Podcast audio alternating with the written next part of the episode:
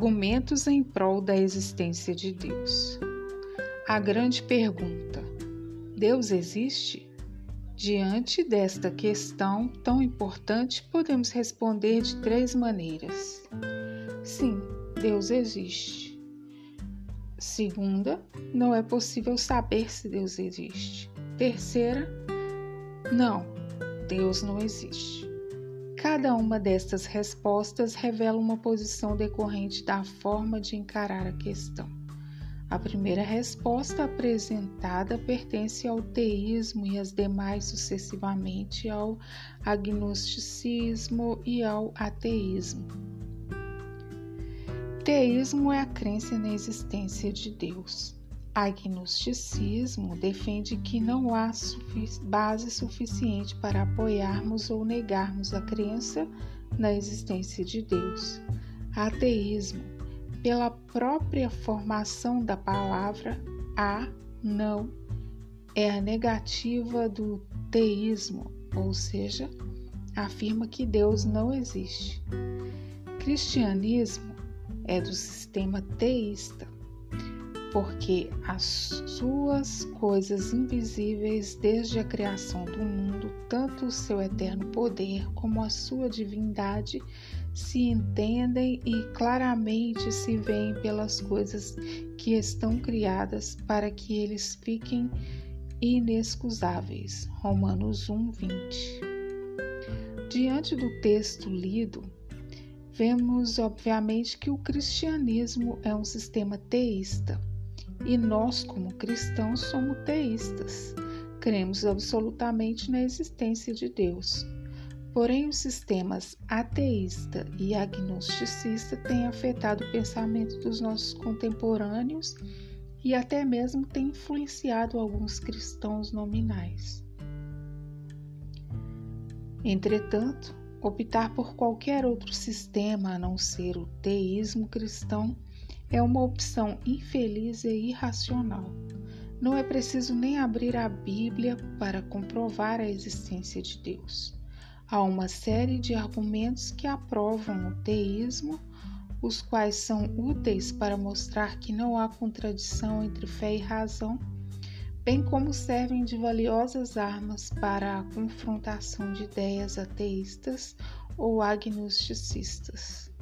Argumentos racionais da existência de Deus. Um argumento é uma prova, é um raciocínio proposto para a demonstração de uma ideia. Muitos são os argumentos que comprovam a existência de Deus. Aprendamos os principais. Argumento da existência do universo. Os céus manifestam a glória de Deus e o firmamento anuncia a obra de suas mãos. Um dia faz declaração a outro dia, e uma noite mostra sabedoria a outra noite. Sem linguagem, sem fala, ouvem-se as suas vozes em toda a extensão da terra e as suas palavras até ao fim do mundo. Neles pôs uma tenda para o sol. Salmos 19, 1 a 4. O salmista, ao contemplar a criação céus, terra, sol, etc., conclui que o universo é um efeito e, sendo um efeito, possui uma causa. Sobre este pensamento, o argumento em questão está firmado. Podemos exemplificar tal frase pensando na seguinte situação: Você observa uma bola de futebol rolando no gramado de um campo. Com toda certeza, pode afirmar que alguém ou alguma coisa exerceu uma força na bola e a colocou em movimento. A bola que está em movimento pode ser denominada efeito e a força exercida sobre a bola podemos chamar de causa. Este raciocínio pode ser aplicado a toda a criação. Um relógio tem uma causa, o relojoeiro. Um móvel tem uma causa, o carpinteiro. Uma construção tem uma causa, o pedreiro. E o universo tem uma causa? O universo é marcado pela suntuosidade e pela infinitude. E o universo, como tudo o que há, tem uma causa. Assim sendo, qual seria a causa da existência do universo? Um ser ilimitado em poder e sabedoria, este universo como tudo que nele há denuncia uma causa: Deus. Argumento da organização do universo.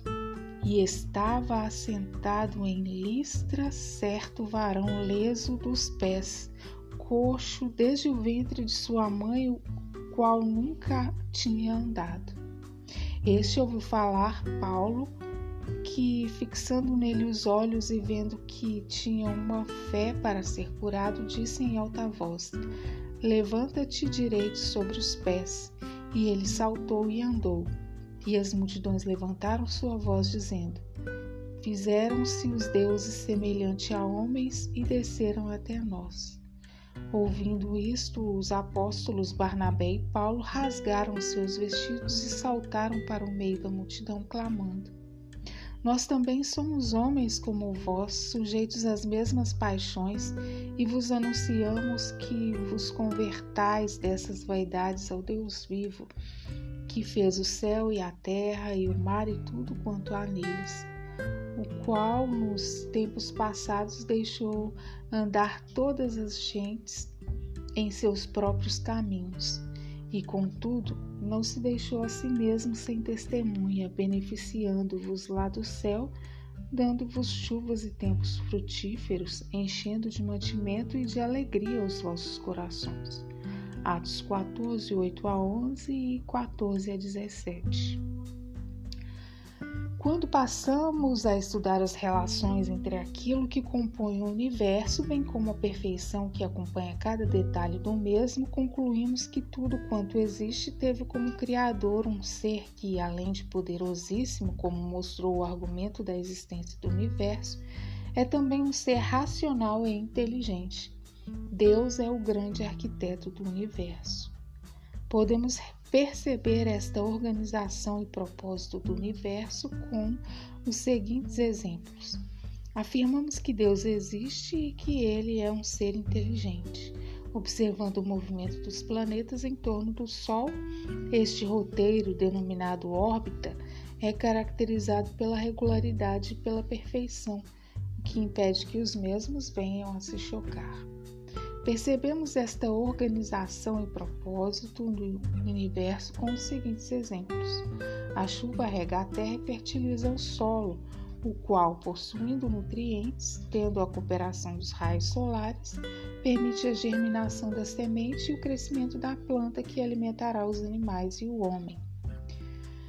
Apenas um ser inteligente e racional poderia criar um universo que funciona perfeitamente e onde encontramos propósito para a existência de tudo quanto existe. O universo é um grande relógio que funciona com uma precisão exata. O relógio, o relojoeiro, Deus. Argumento da natureza humana.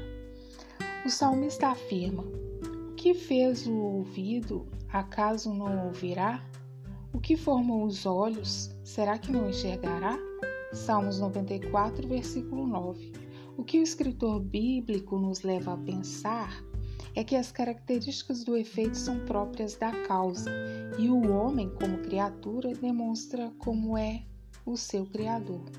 O que distingue o homem do restante da criação é que ele é racional, emocional e moral. O homem é designado pela biologia como animal racional e pela arqueologia de Homo sapiens, homem que pensa. Ele é capaz de arquitetar, considerar e planejar, enquanto os animais têm no máximo o instinto que, que os leva a agir desta ou daquela forma. Tal característica do homem aponta para quem o criou. Deus. O homem é um ser emocional. Ele pode, por exemplo, amar, escolher e entristecer-se. As virtudes presentes no homem indicam um Criador que o Criador ama, decide e pode entristecer-se. O Criador tem emoções, é um ser pessoal. O homem tem uma consciência que diz: farás ou não farás, devo ou não devo. Este mecanismo foi incutido por um ser moral que tem noção daquilo que é correto e incorreto. Deus, porque quando os gentios que não têm lei fazem naturalmente as coisas que são da lei, não tendo eles lei para si mesmos, são leis, os quais mostram a obra da lei escrita em seus corações, testificando juntamente a sua consciência e os seus pensamentos, quer acusando-os, quer defendendo-os. Romanos 2, 14 e 15. Estes últimos argumentos não só provam a existência de Deus, mas mostram algumas características típicas da natureza divina. O argumento da existência do universo aponta para a existência de um Deus poderosíssimo. O argumento da organização do universo aponta para a existência de um Deus inteligente e racional. O argumento da natureza humana mostra que este Deus Criador é pessoal, tem sentimentos, vontade e moralidade. Diante de tudo isto, só podemos concordar com o salmista que duas vezes afirmou: Diz o insensato no seu coração: Não há Deus. Salmos 14, versículo 1 e 53, versículo 1.